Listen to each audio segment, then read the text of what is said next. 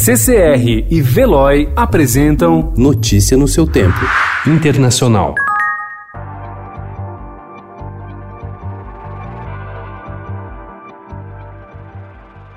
Os estados de Maryland, Virgínia e partes da Flórida aderiram ontem às ordens de isolamento social, colocando mais de 225 milhões de pessoas, três de quatro americanos, em quarentena. Dos mais de 150 mil infectados nos Estados Unidos, a metade está no estado de Nova York. Com os hospitais à beira do colapso, os nova-iorquinos receberam ontem um navio-hospital que vai desafogar o sistema de saúde da cidade, atendendo pessoas que não têm Covid-19.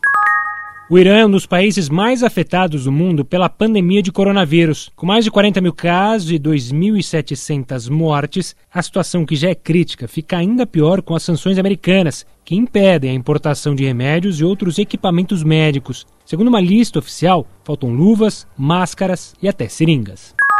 Most a záró szavazás következik. Felhívom szíves figyelmüket, hogy az alaptörvény meghatározza az egységes javaslat.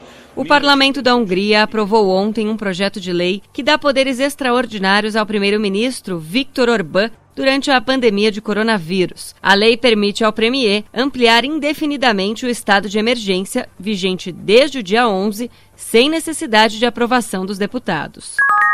Com mais de 66 mil casos de coronavírus confirmados, a Alemanha não está imune aos estragos da pandemia, exceto por um detalhe: são poucos mortos, até ontem 645. A taxa de mortalidade é menor que 1%, na Itália é de 10%, na Espanha 8%.